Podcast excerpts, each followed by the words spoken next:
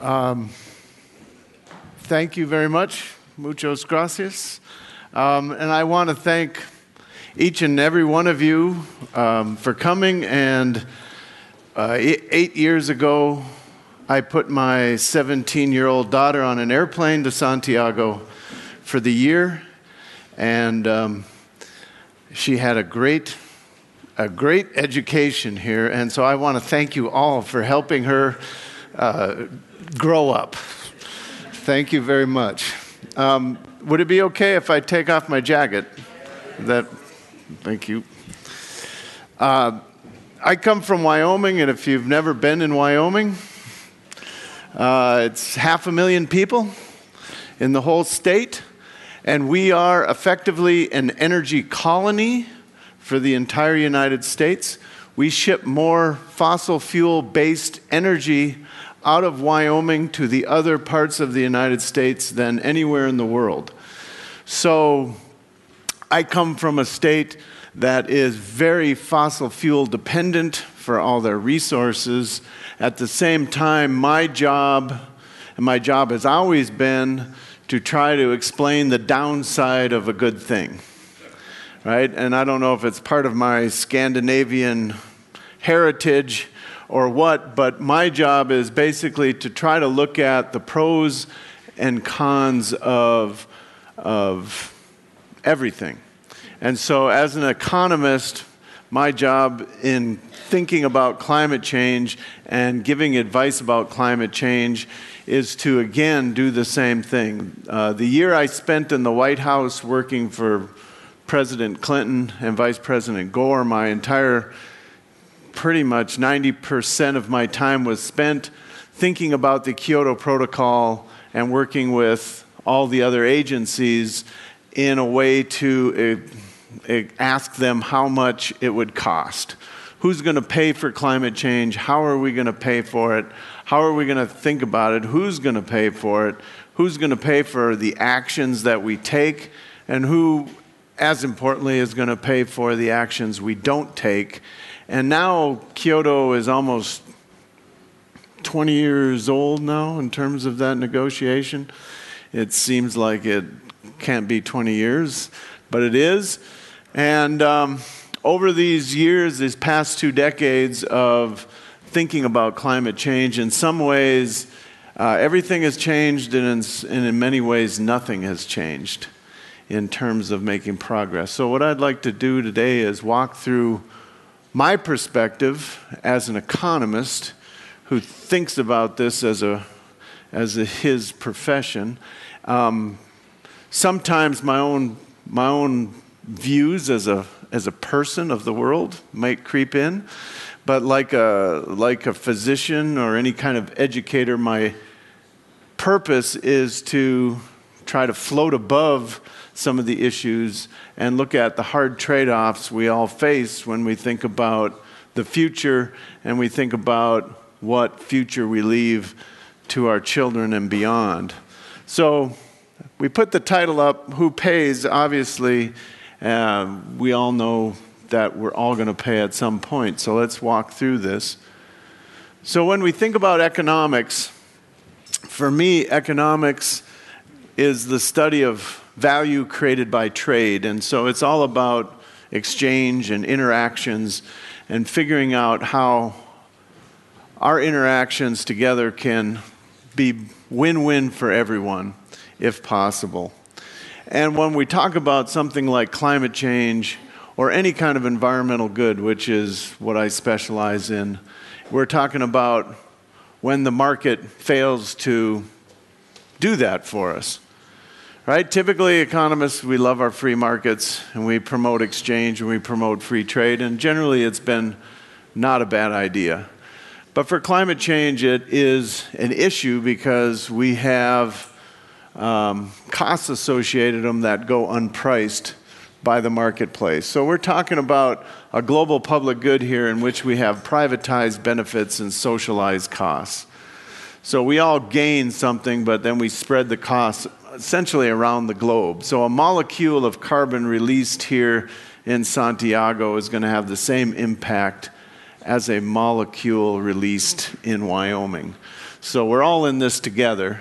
And the question is if we're all in this together, how are we going to sort this all out given we've got 7 billion people in it all together? And it makes what we would call the world's biggest coordination game. Um, if you follow economics at all, you know that uh, John Nash won a Nobel Prize for game theory. Thomas Schelling won a Nobel Prize for game theory. And what Thomas Schelling won his Nobel Prize for was articulating this notion of a coordination game where you have a multitude of equilibria, a multitude of outcomes. And how is it that we can coordinate our actions so that altogether we end up at the outcome we want, not the outcome that's least spooky to us? You know, we want the outcome that everyone benefits. And when we put this in the context of something like climate change, we're really asking countries to come up with self enforcing agreements because we don't necessarily have a global police force. Um, we don't necessarily want a global police force. And so, any type of agreement that comes about on climate change has to be an agreement that every country wants to do. So that makes it exceedingly difficult given that my country doesn't seem to want to do anything, at least on the bigger scale when it comes to signing any kind of treaties related to climate change. Right? We never ratified the Kyoto Protocol. We signed it, but we never ratified it, which is a which is necessary for us to participate. So, as an economist, I am a climate agnostic in the sense that I'm, I'm not here to talk about the climatology. I'm not a natural scientist. I don't spend my time thinking about all the different actions and interactions, chemical, physical, that go on inside the climate. My job is to take all that information and process it so I can give advice to people who have to make hard decisions. When we did the Kyoto Protocol, uh, when it came down to asking President Clinton to make a decision, we didn't make any decisions. We gave him a list of options, and his whole goal was to check the option that he thought was best.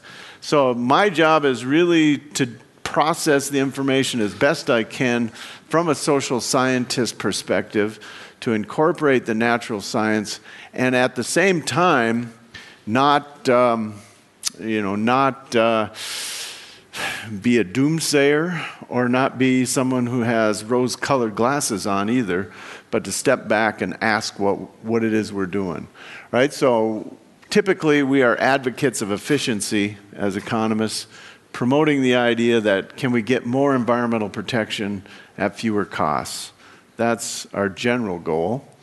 And when we start talking about quantifying the costs and benefits of climate change, the real challenge here is looking at future predictions, market impacts, and then even more of a challenge is thinking about non market benefits. And so, for all of you who are not familiar with the idea of, of valuing uh, non market benefits, um, economists are not afraid to try to put a price on anything, anything that moves. Or even if it doesn't move, we'll put a price on it. Doesn't necessarily make us evil, but it does put us in this situation where um, we are pricing things like uh, your life, which is a little uncomfortable to put a value of uh, a, a dollar value on statistical lives, or to put dollar values on biodiversity or to put dollar values on ecosystem services. But a big part of climate change is understanding how to come up with a common metric in which um, we can define what are the likely costs and benefits. You may question how well we do at that, and that's fine. I'm, I'm, I accept that. But probably as much intellectual energy in economics has been spent trying to uh, quantify this idea of non market values, things outside the marketplace, as any idea in the last three or four decades. And so it is um, becoming more commonplace for governments to attempt to do this because we're trying to get even footing with all the things that are left unpriced by the market. We're trying to get even footing with the things that we love that we can buy and sell on the market and all the other things that we love too, but we just don't think about them the same way because they're not in our daily actions. They're not, um, perhaps, you know, if you have an air inversion in Santiago, it's a lot closer to your daily actions if you come outside and you decide the air quality isn't good enough. But a lot of the non market benefits are things we just take for granted. You know, the filtration systems that happen when we have a good wetland, uh, the biodiversity that provides us um, different forms of uh, food that we take for granted. And so incorporating these non market benefits, whether they're health or ecosystem, becomes a big part of what we're talking about. And finally, if I'm trying to frame this discussion for a policymaker, I'm going to try to frame it as a question of planet insurance. In my mind, whether you are a believe in climate change or you do not believe in man made man driven climate change, you can still believe in the idea of insurance, which is to make sure that you have some backup plan when things go wrong. Not that necessarily we want to get to that point, and I think that's the whole idea of Kyoto and the whole idea of the Paris meetings that we're going to have here at the end of the month. Excuse me, at the end of the month and beginning in December. Uh, but to frame the argument that it is a risk, and like any other risk, it can be managed, even though this is a more complicated risk with ambiguous probabilities. This is a more complicated risk that is very much more difficult to define in terms of the probabilities and the severities. And it's a risk that each and every one of us have a hard time getting our head wrapped around because, well, A, it happens, the, the biggest damages happen at some time in the future. And we're talking about something that, as a species, we don't do very well. And that's dealing with low probability, high severity events, right? Um, I'm always impressed when people buy lottery tickets even though the expected return on buying a lottery ticket is negative, right? There should be no, I mean, it's a tax on the mathematically challenged. That's how I think about a lottery ticket. Yet we still buy them. And the reason is, is we separate the probability from the outcome. We don't put them together the way we want you to as rational decision makers. We separate them out and then we stress on the things that scare us or make us the most happy. So if you have a very low probability of winning $300 million, uh, who cares about the probability? I'm going to focus on this $300 million, even though I, you know, my expected return is zero. So when we're dealing with something like climate change, we're prone to do the same type of thing small probability of a tipping point in which we can't imagine the size of the damage. And a lot of times we disconnect them, either to think about the damage or to focus on the small probability. And a lot of the political arguments and a lot of the economic arguments come from disconnecting those two events and focusing in on the one that either scares you the most or the one you can stick your hand, head in the sand in the easiest and as long as you keep those two separate, it becomes very hard in my job to give you good advice as an economist. So my job is to pull you together and say you've got to think about both of these things at the same time if you're going to make a better informed decision, right? It may not be the political decision you want, but that's not my job. My job is to pull both sides of the argument together so you can think about this problem in a way that makes sense. And this is how typically I've spent my entire 30 years, if thinking about things, I mean, this is my sandbox here, basically. So they've just kept me in the university and they put me in these three rings and just said, you know, have fun, think about the world. So typically, economists focus on markets. And when I think about things as an environmental economist, I'm usually thinking about things having missing markets. If we only had markets, all the problems would be solved, right? So I spend a lot of my time thinking about how can we make markets for pollution. Actually, Santiago back in 92 started thinking about making a market for the air pollution that was here at the time, setting hard quantity constraints and letting people buy and sell different amounts of pollution.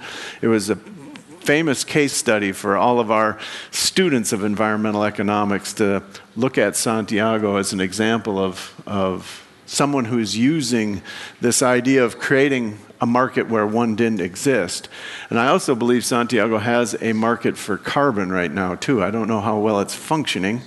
Uh, the one in the US had to close down uh, because we started this market for carbon and nobody bought anything.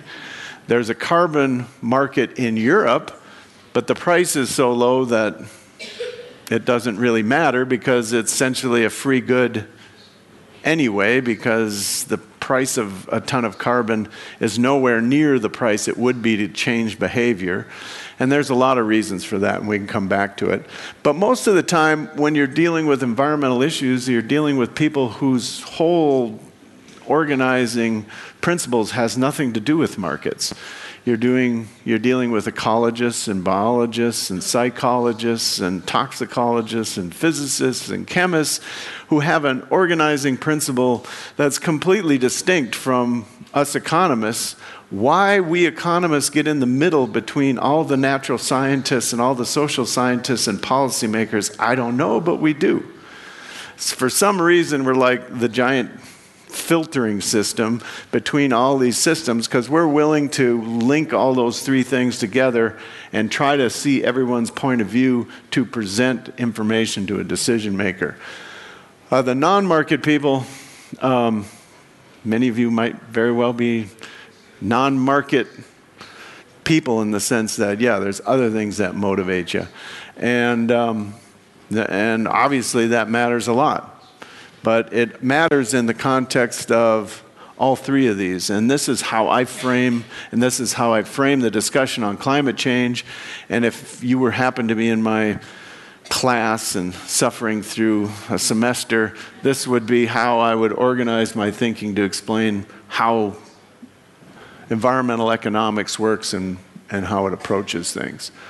So, when we think about climate change, we're thinking about a problem that's pretty hard to get your head around with a long time horizon. The whole idea of, of gross domestic product being the measurement of a country's wealth, energy and carbon intensity, they get more uncertain as we move out into the future. So, you can imagine just like a, uh, a fan spreading out in terms of uncertainty. The more we move out in time 10 years, 50 years, 100 years the uncertainty starts to expand like this. And getting your head wrapped around increasing uncertainty becomes uh, tricky.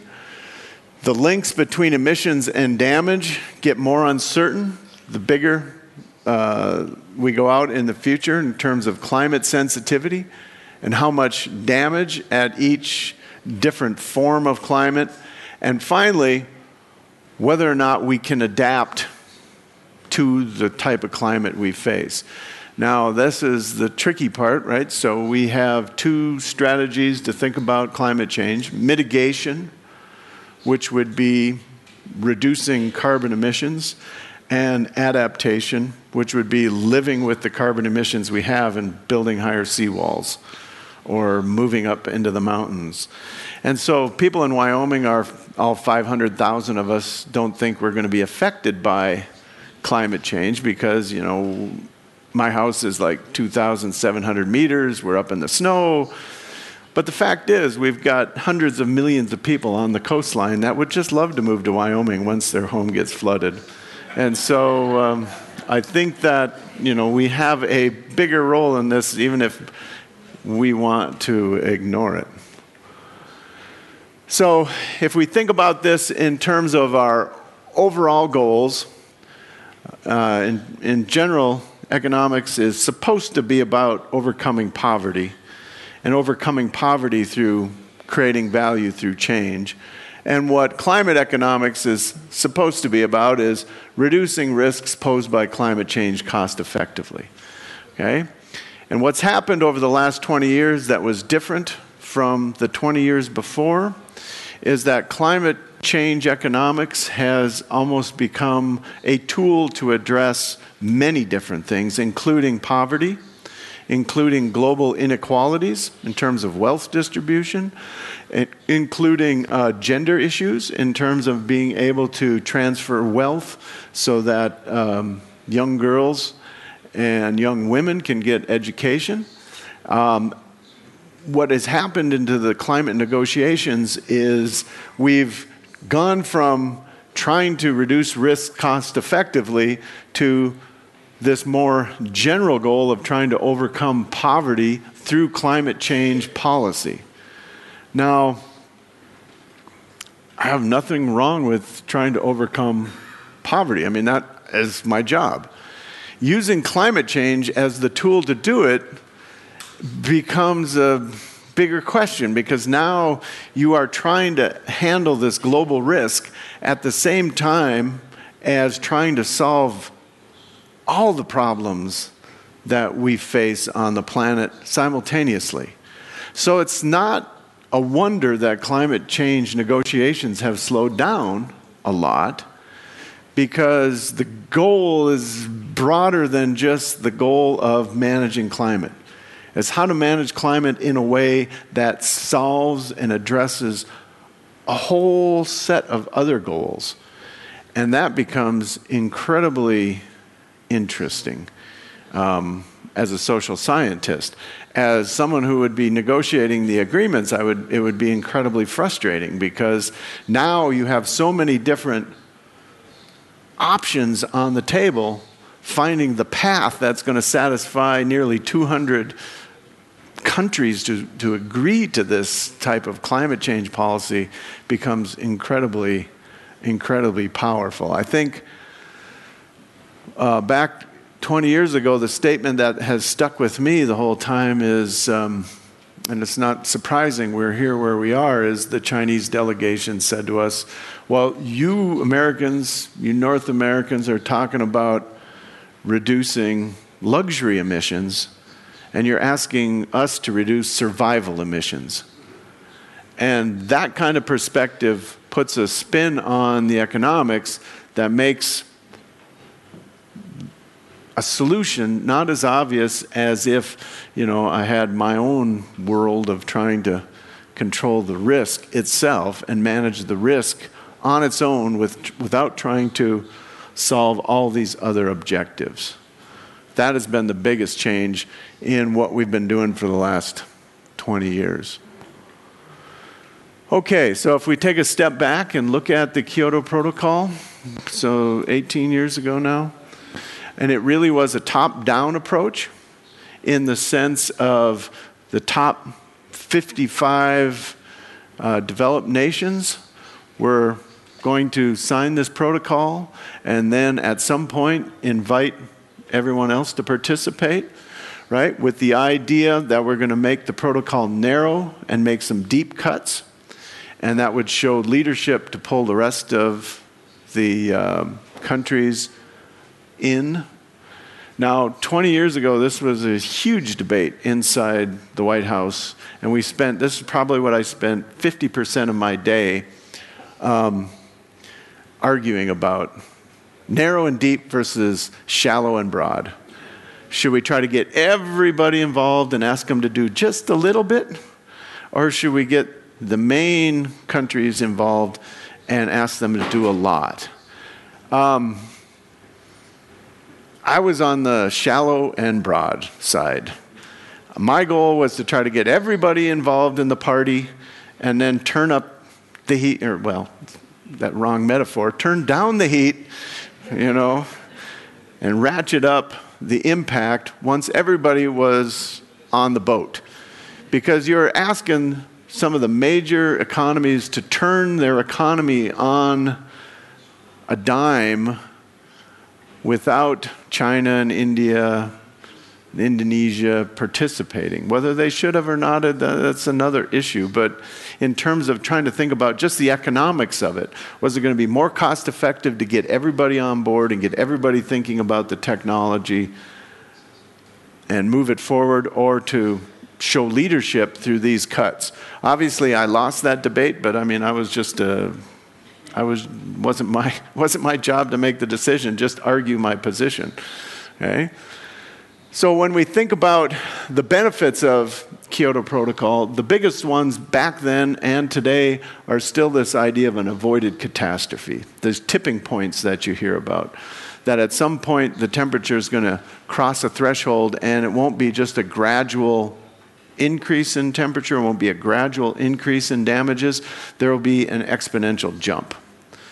Right? So, if the Gulf Stream shifts, uh, Sweden will no longer be the, the garden paradise it is. It will go back to the ice age it was, right? Which my wife is Swedish, and she's, that is not, on a personal issue, she's not thrilled with that idea, right? And neither am I. But the whole idea is to figure out the notion of avoided catastrophe the gradual changes, the smaller changes, the sort of drifting up of damages, well, we think we can handle those with technological advances.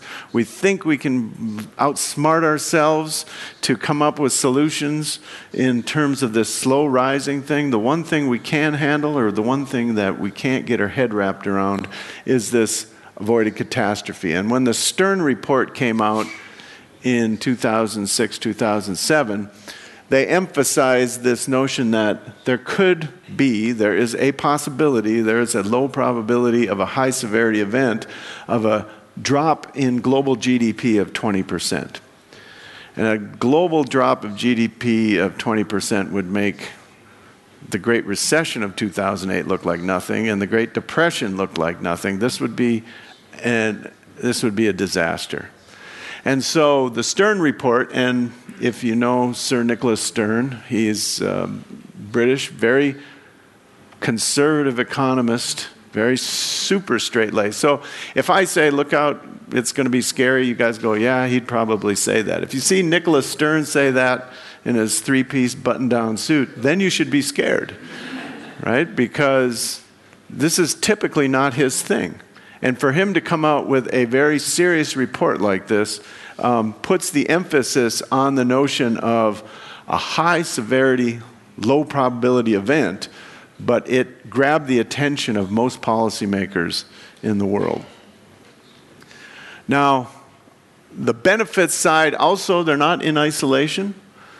Uh, there's the cost side associated with trying to achieve any type of goal. And for the non economist, uh, my favorite quote is costs are regrettable, but by no means decisive. So, in other words, if you have a target, we will get to it one way or another. Um, for economists, that's, that's unnerving. Of, of, course, costs matter because we could spend it on education, we could spend it on healthcare, we could spend it on trying to get rid of malaria. We could spend it on trying to clean up water. We could, there's lots of things we could do with that extra money that could be invested in trying to achieve other goals that we have in mind that help re- re- reduce poverty. So costs matter to us a lot. And the biggest one is this notion of flexible incentive systems. And here is we're talking about this idea of a cap and trade or tradable pollution permits or putting carbon taxes on on our use of fossil fuels and our any type of emissions to actually try to price out what the true cost of carbon is in terms of the risks it pose. And economists are constantly pushing for flexible incentive systems so that it does not make everybody do the same thing. Instead, if you have a low cost way of reducing things, you can sell it to a person who has a high cost way of reducing things, and you're both better off, and the planet's better off. We've achieved our target. And uh, there are some people, though, that, that um, really find these, um, this idea of a flexible incentive system offensive. You know, you made the mess, you clean it up. Right? I mean, that's what you tell your kids, right? You made the mess, you clean it up. Right? Well, if, the, if your child came to you and said, Well, you know, I paid my sister 10 bucks to clean it up, you might, you know, say, Well, that was inventive. And as an economist, I'd say, Wow, good choice, right? As a parent, I might be like, Well, that wasn't the lesson you were supposed to learn here. The lesson was to clean up your own mess. And for a lot of people, flexible incentive systems are just that. You are not cleaning up your own mess, you are buying your way out of the problem. As an economist, I don't have a problem with that, right? As a parent, I might. But as an economist, no problem with it. But in policy circles, that's a different issue. You have to convince people who find that idea as a way to buy your way out of your problems um, corrupt versus an economist who say, no, it's just a market. That's it. And these, co- these flexible incentive systems make a big difference. If you think about what it would take to reduce the cost, to reduce a ton of carbon in the atmosphere, um, roughly, let's just say $100 to make it easy. If you allow for flexible incentive systems, the estimates are that it would be $10 a ton.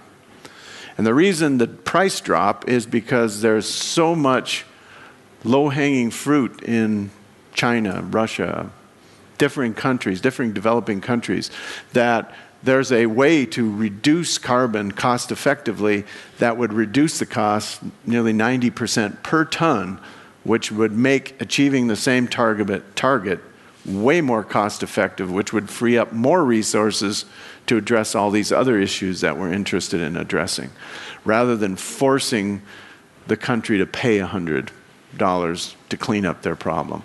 So to me, it only makes sense. Um, engaging other countries to participate, that was the big problem with Kyoto, trying to get everybody else involved. And then this a notion of adopting new technologies without a price change. So, embedded in every model that you hear about, or every model estimating the damages of climate change, there's this thing, it has a name. It's called the Autonomous Energy Efficiency Index. It's in this model. And that, what all that means is how fast will people adopt new uh, low carbon technologies on their own, okay, without a price change. So it just means you're driving your, your car and then you say, I need electric car today. And you just bring your car in and get your electric car. Or you're driving your electric car and you say, I need a bicycle today. And you trade your bicycle or your car in for a bicycle without any price change. You essentially have a change of heart. And this is where economists, this is part of why we're called the dismal science. We don't believe people change their hearts. We would rather have them change prices and let them do whatever you want to do. If my whole goal was to change your heart and to change who you were, then maybe I should have stuck with being a, a priest or stuck with you know being a uh, pastor or a counselor or something not an economist because my job as an economist is not to change your heart. The only way i want to change your heart right now is to get you to agree we should change prices. Right? If i can get you to agree to change prices i've changed your heart in the way that economists would want you to change your heart. Otherwise you know, whatever you do and whatever you choose to do, it's, it's not my call, you know. Um, in Wyoming, we're, we're big, free, libertarian, supposed bunch of cowboys out there. We do what we want, leave us alone. But we actually have banned smoking in bars, which I was quite surprised at, you know, for a bunch of cowboys. If we want to smoke, we're going to smoke, and we'll smoke wherever we want. But no, we changed hearts. Even cowboys can do it. can you do it for climate change? Can we transform the transportation sector here in Santiago and get everybody to be on scooters like in Taiwan? I think there was 23 million people in Taiwan and 14 million scooters. right? And would it be a different world if everybody was on a scooter here as opposed to, uh, as opposed to a car?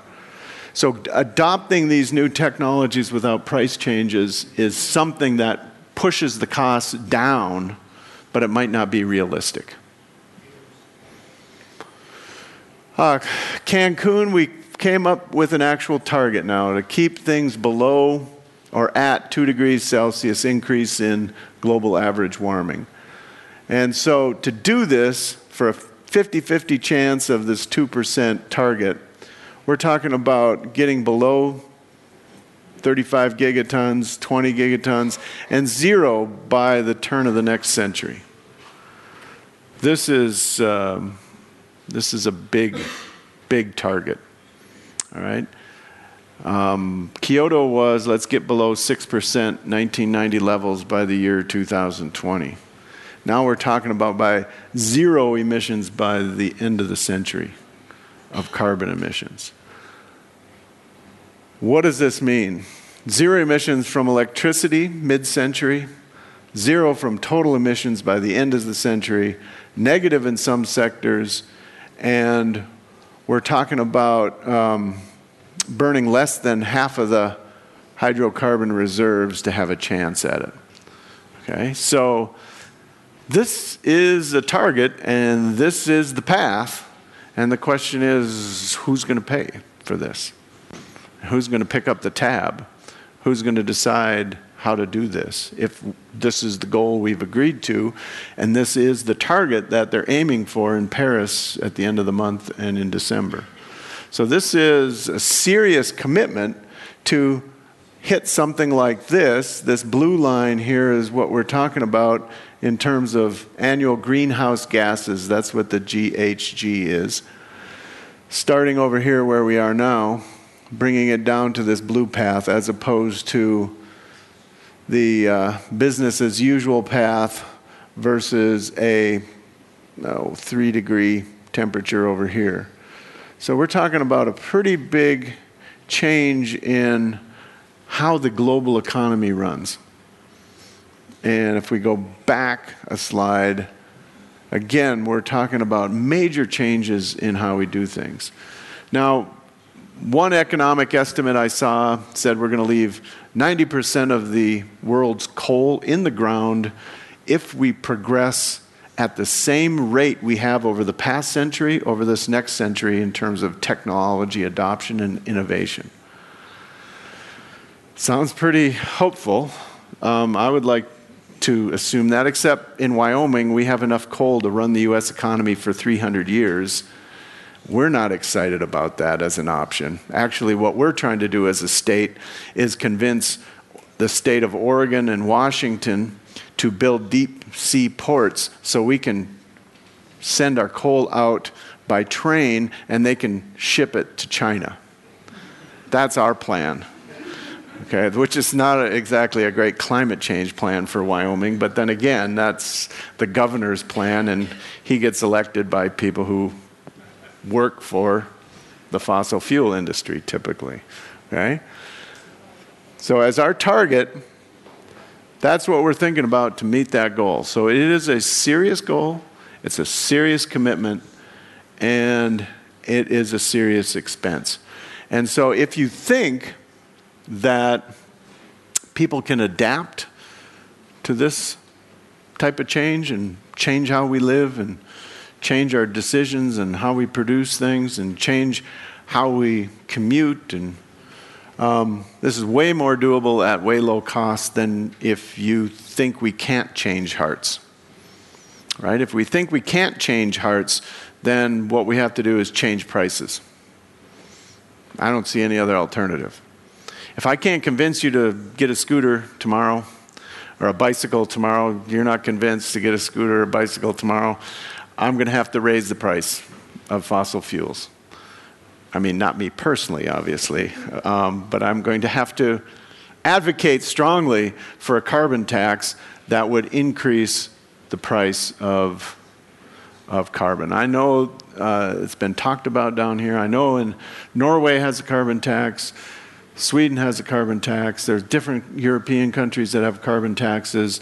Uh, the U.S. we couldn't even get a minimal energy tax passed because it's called a tax. Um, maybe if we called it a fee or something like that. I mean, if we change the language, but we, we have not been able to get a carbon tax passed, except for the state of California. Right? California is always more progressive typically than a lot of the other states. So, the two economic views is this sort of what I would call a deliberate economics versus an urban urgent economics. And the deliberate economics is that we still have time. If we can rearrange prices and we can get carbon taxes, we still got time to hit this two degree target because we'll raise the price of energy use, fossil fuel use, which will stimulate new innovations. We'll figure out new ways to do new things with water. We'll figure out new ways to do new things with uh, fusion. And we still have time. The urgent economics, what are we waiting for, is that we don't have time. And this view kind of downplays the low probability, high severity tipping point. Then this view plays it up. And by playing it up, they stress this notion that there could be a 20% drop in GDP. There's a, another term that I didn't put on any of the slides. Um, it's called fat tails. Anybody heard this term? So think of a distribution of bad events. And typically, if you remember your statistics class, even if you hated them, way out on the tails, they're kind of going out to zero, right? And so you don't really worry about that. The whole idea, though, of, of urgent economics is that the climate variability is so big and there's so much uncertainty is that when you go way out, way out to these damages, they're not going to zero anymore. They're a lot bigger than we really think they are because the climate variability is a lot more volatile than we give it credit for. And so there's two views that push what are we waiting for? We got to do something now. Okay? This big drop in GDP due to low probability and this notion of extreme variability increases the likelihood that the worst outcome is possible. And when the worst outcome is uninhabitable planet, obviously the costs go to inf- infinity, right? Um, which would outweigh any benefits. Okay, so the deliberate economic view is just to slow the accumulation of greenhouse gases. Okay? And so the idea is that we're trying to terminate greenhouse gas emissions. They're, they're premature. This is too early. We can adapt. We can make changes. Okay, we're going to have to do adaptation. It's going to have to be uh, actively pursued, and we've got the time to create this efficient global governance of climate change. So even though this, it's you know, you hate to use glacial speed for climate change given the glaciers are retreating, but the glacial speed, it seems like, with coming up with negotiations, that what we're trying to do every time the Conference of Parties meets is make one more step in terms of pulling together a global climate change. This view says we're doing it right, we're doing okay.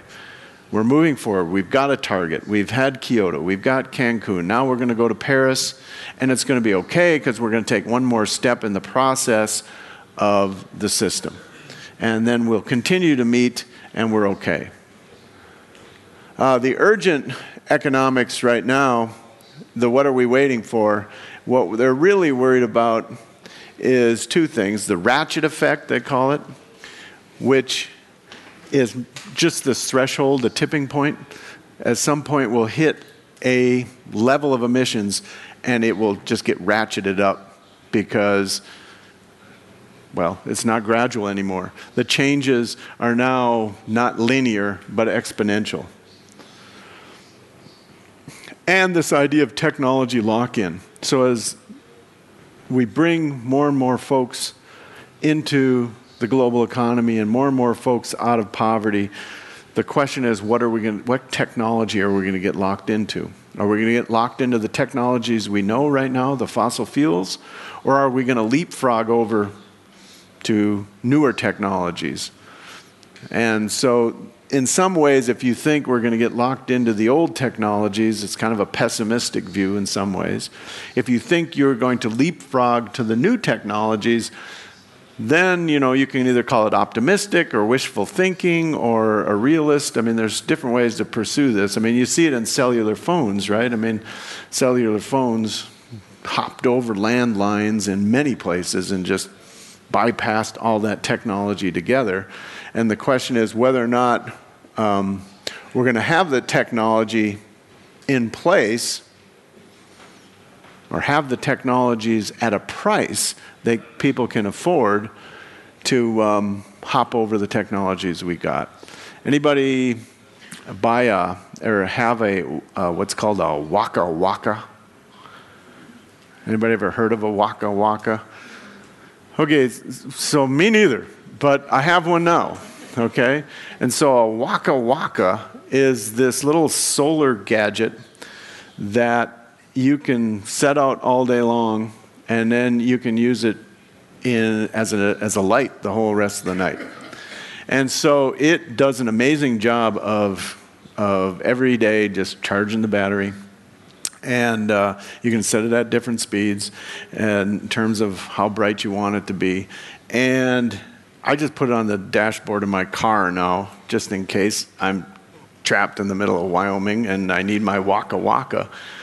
But some folks, especially in Africa, this is the technology that they've leaped over. They have the Waka Waka. So if you go to the website Waka Waka and buy one, they'll send one to Africa, right? Or send one somewhere else in the world. And so the idea being that solar technologies and portable solar technologies and powerful solar technologies are one way to avoid, avoid this technological lock in. Um, the other part that gets trickier when we talk about this urgent, uh, based on sound economics, yeah, I can make a case for it. Based on transparent ethics. Now I am, I should just stand down there with you guys because I'm no longer the expert. Right? As the economist, I can tell you all about advocating for efficiency. As a human, I can talk about my ethics, but uh, you know, are they transparent? This is now a bigger issue, and now you've moved up the realm of politics. I mean, I have been an elected public official. I have. For 10 years, I was on our school board. Right? So, this was the mad scientist in me who wanted to experiment on what it was like to be a real politician. And I found that I was as sneaky as them all. I only told you what you needed to hear, when you needed to hear it. And especially parents. You just never want to have an irate parent if you can avoid it. And, and thinking about was that transparent ethics? I thought it was rather pragmatic. Was it transparent? Should have been. I mean, I wasn't that good of a politician, obviously. But transparent ethics is, is part of this issue of doing something, what are we waiting for? And again, I'm no more of an expert on that than you.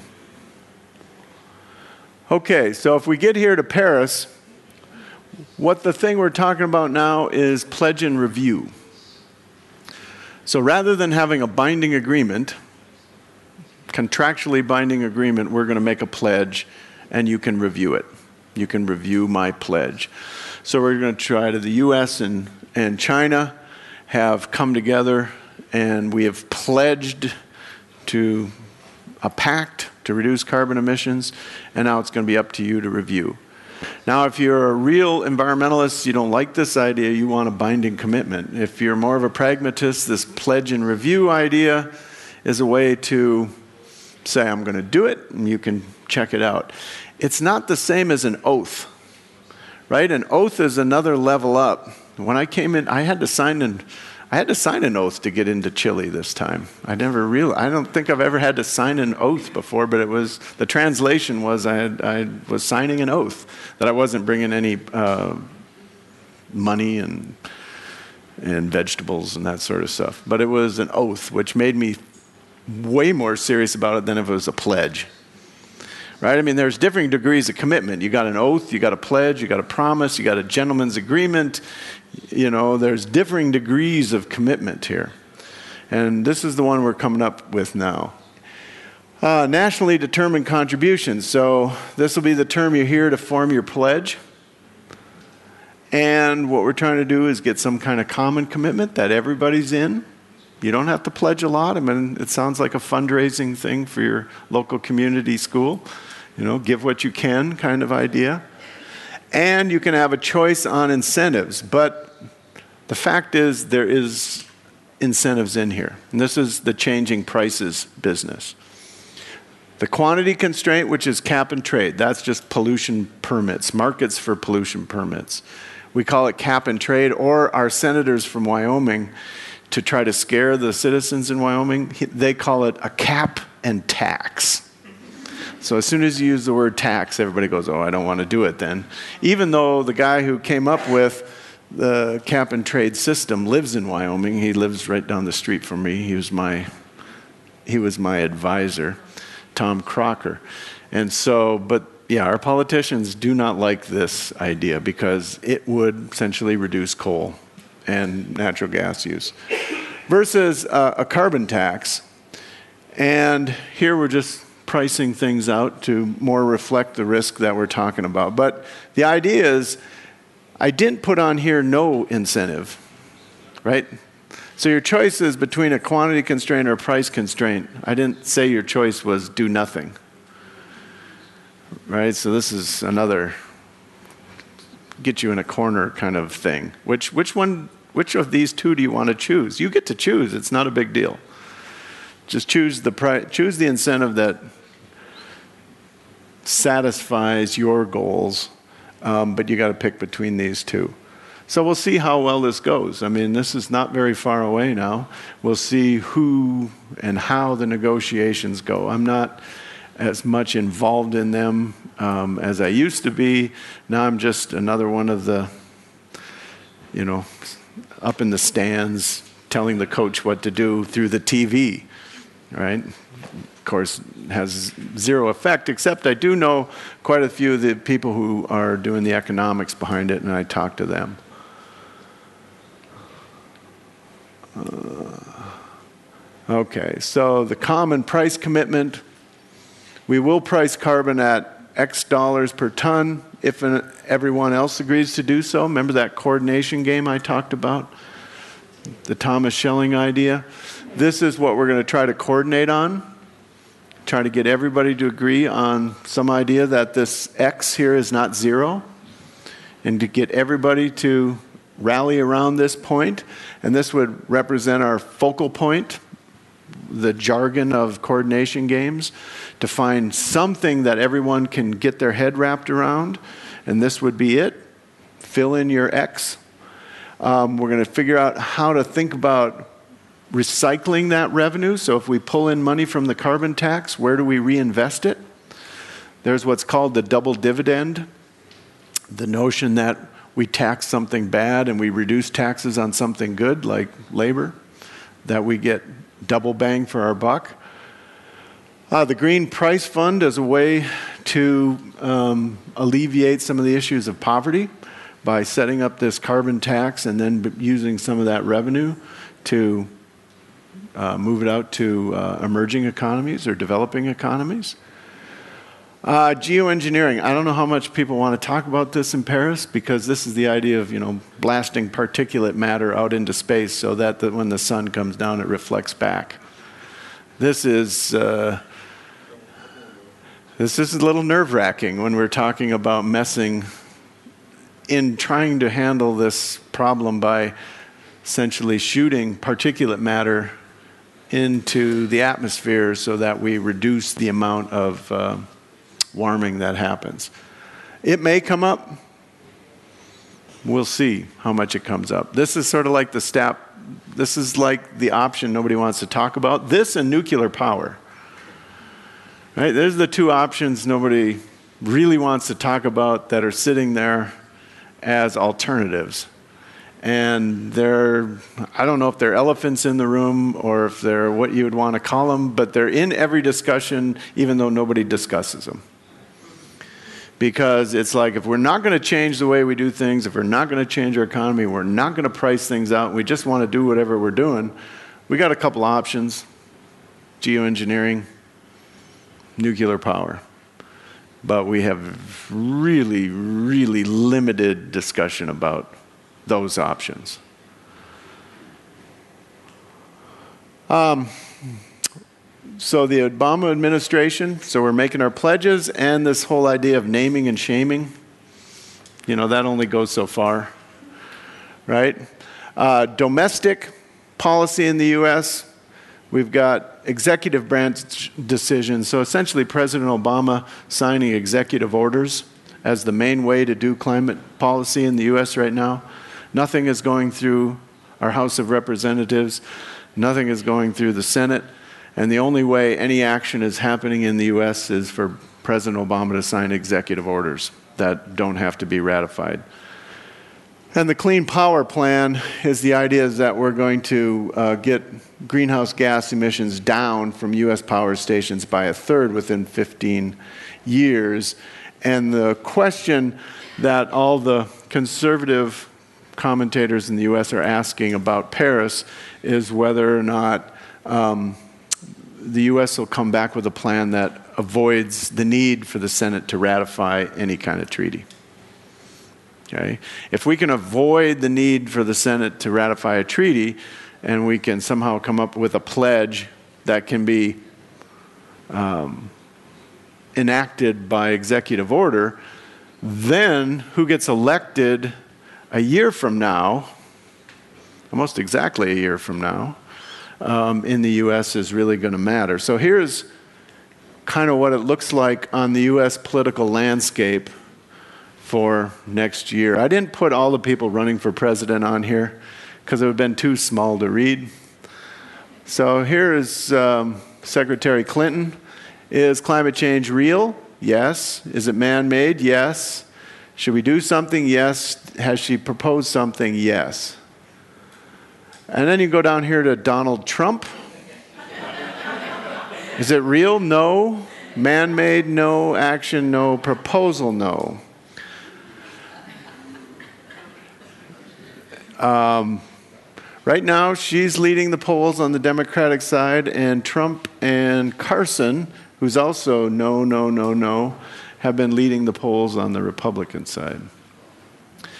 So we obviously have a difference of opinion in the world's largest carbon emitting economy, right up there with China, as to whether or not we're going to do anything.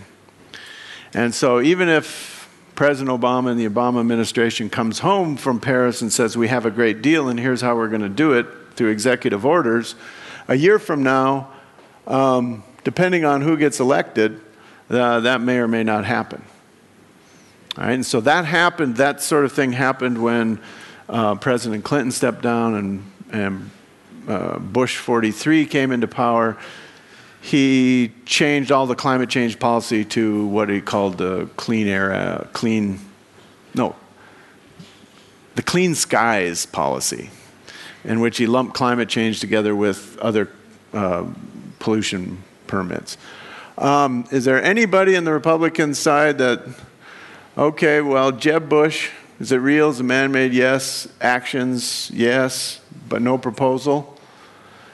Um, might be why he's slipping in the polls in the Republican primary. Uh, Chris Christie, same story. Um, yeah, well, and Ted Cruz, it's, it's unclear. And nobody, nobody really knows what he's talking about when he talks. So, so I don't know what to tell you. You know, um, in Paris, I'm optimistic. A year from now, I don't know.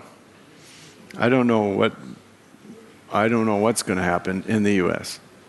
Uh, and um, it is very interesting political climate there right now when the two outside candidates, uh, Ben Carson and Donald Trump, are, are leading the polls on the Republican side. Very outside the mainstream of what the Republican Party typically does. So I'm going to summarize here and then hopefully get some questions, and I appreciate your patience.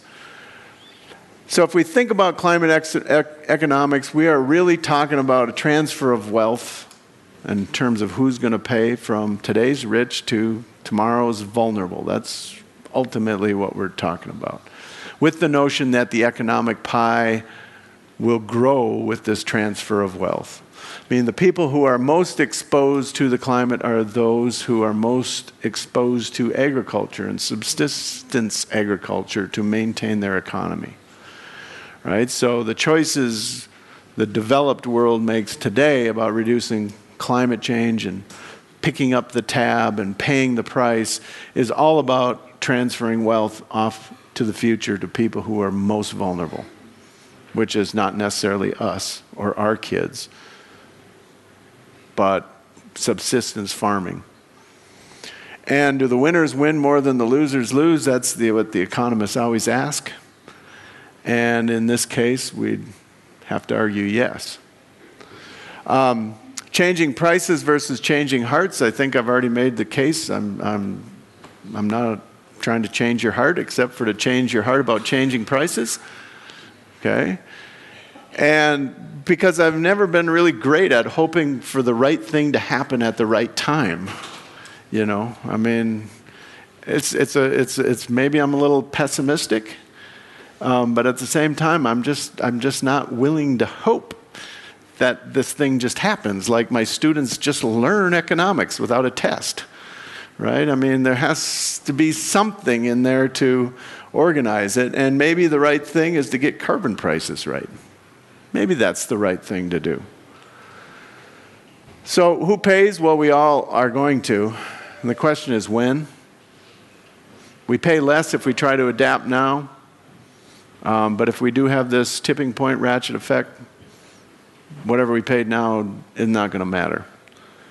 And then, how much relative to wealth opens up this whole issue of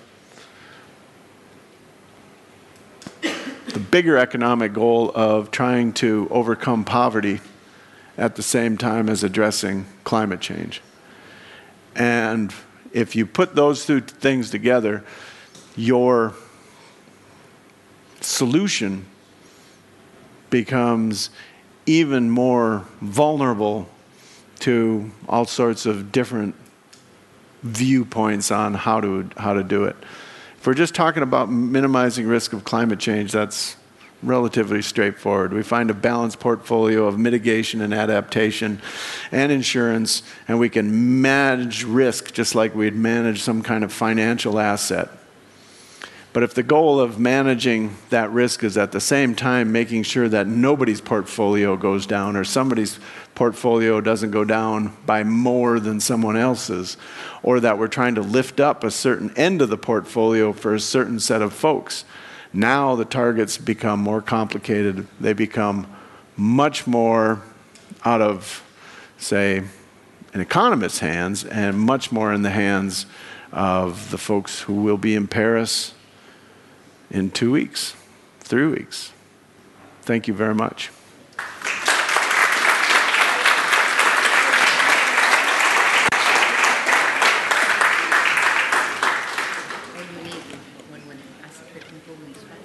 Oh, okay. ¿Hay alguna pregunta? ¿Alguien que quiera conversar? Vamos a dar solo unos 15 minutos porque ya llegó César Hidalgo. Thank you very much. Very nice talk.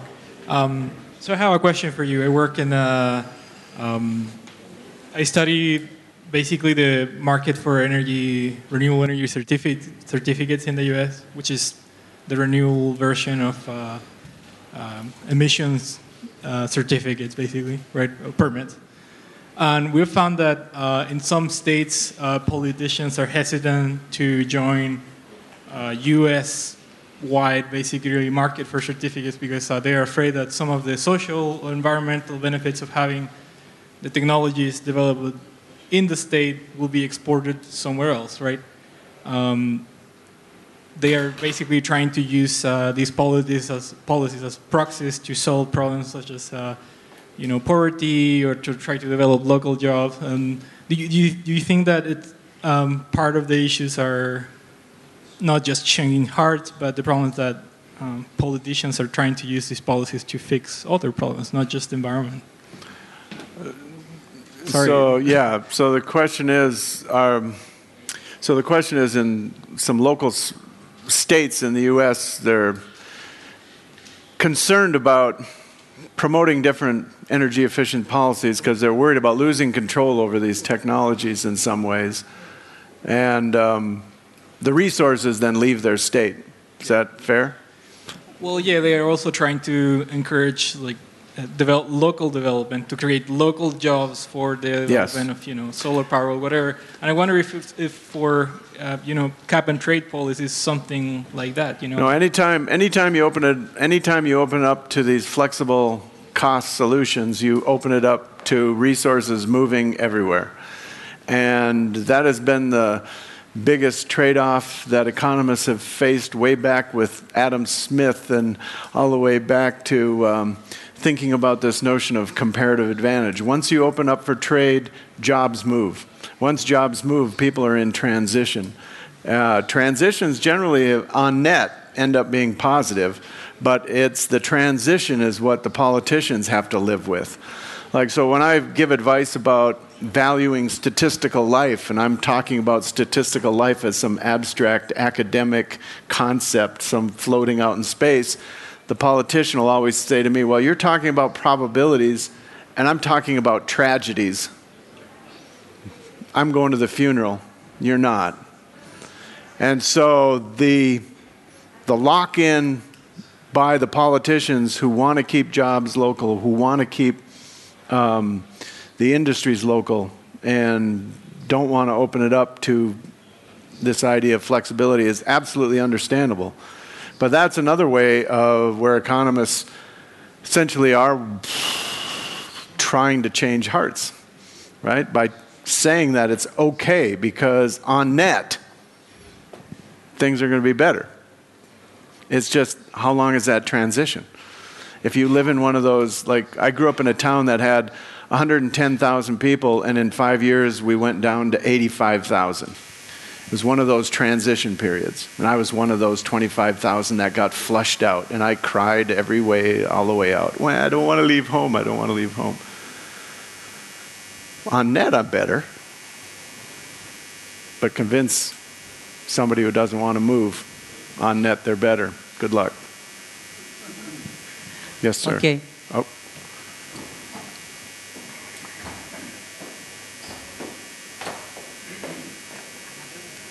Thank you, Jason, for coming. I'm an advocate for carbon fee and dividend as uh, Climate Citizens uh, Lobby proposes, and uh, as Jim Hansen's proposes too. And uh, I want to ask you, what's your stand on that policy, and uh, what do you believe are the pros and cons of uh, carbon fee and dividend? carbon fee and dividend. So the the pros of carbon fee and dividend are obviously getting the prices to more reflect the risk. The dividend is how are you going to set up a sharing rule to reallocate the resources once you send up this once you set up this uh, pot of money. And um, the sharing rule then obviously becomes very important. Do you set up the sharing rule to keep people in local jobs, or you set up, set up the sharing rule as a winner take all technology who comes up with a better invention to reduce the carbon? Um, the way they did it in Sweden was to set up a inverse sharing rule so that the people who polluted the most paid the most, and the people who polluted the least got to take the most out of the pie. Okay? And so by taxing everybody in the room, and let's we'll pick on you guys. You guys are the most polluting group up here, and you're the least polluting group up there. You guys pay the most. You guys take the most out. Um, would that would that work? Well, it worked in Sweden, right? Fairly homogeneous set of uh, companies. Would it work the more heterogeneous the society is? I, it's, it's worth thinking about. So, yeah, no, I'm all in favor of a carbon fee and a carbon tax. The sharing rule, as long as you can incentivize it to move in the direction you want to move into, that'll have to be decided by, by the politicians and, and everything that way. Thank you.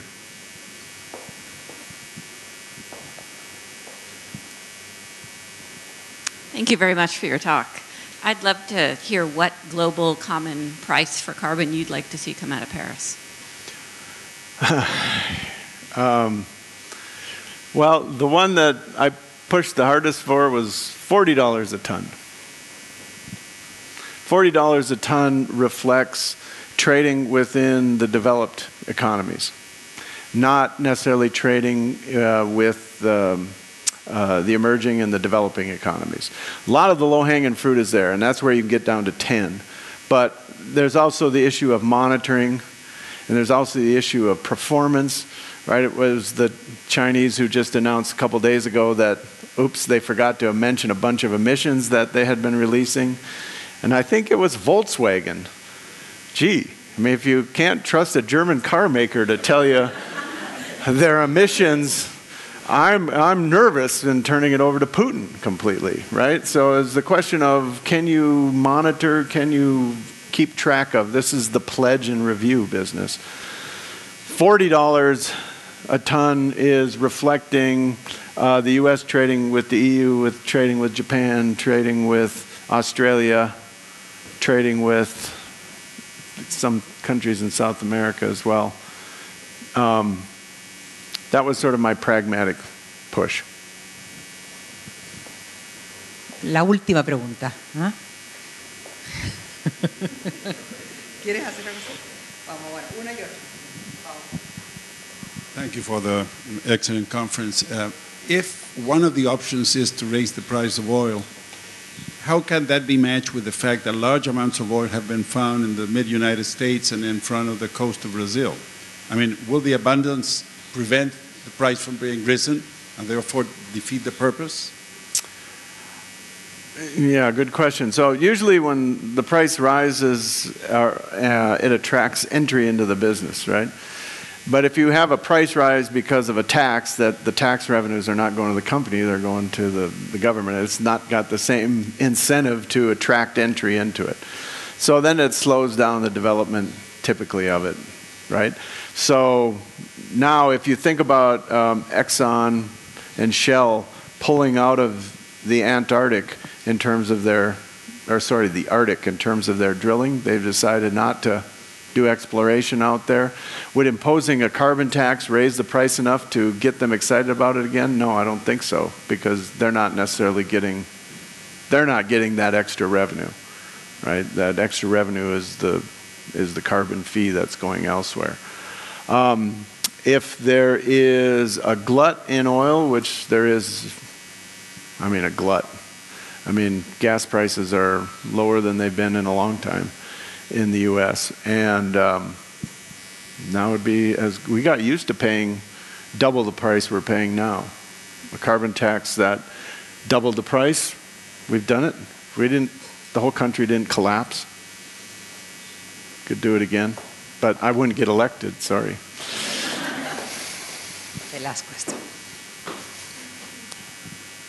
Um, I would like to ask you, uh, what is the underlying assumption in terms of demographics uh, for your calculation or estimates that if we stick to uh, 50% uh, or electricity related uh, emission cut by 2050 and 100% of emission cut by end of the century, will be okay with the 2 degrees C uh, scenario. So what is the demographic assumption? What, how many people will this earth have to feed uh, towards the end of the century? I was born in the 60s and, and raised in that area. Uh, it was a 3.5 billion people world. Today we are 7 billion. Mm. If we keep to this uh, growing rate, we will have something like 15 to 20 billion people mm. in the world. Um, I don't know how are we going to feed that world uh, without uh, emissions.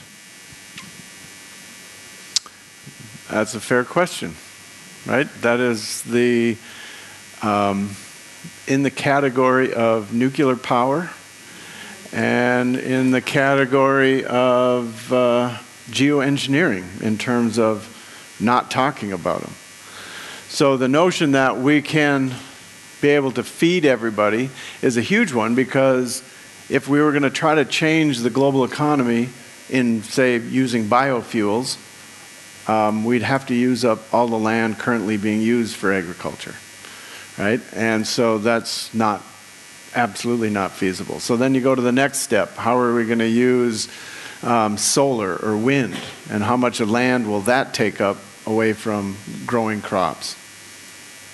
Not as much as biofuels, but still it's going to take up land.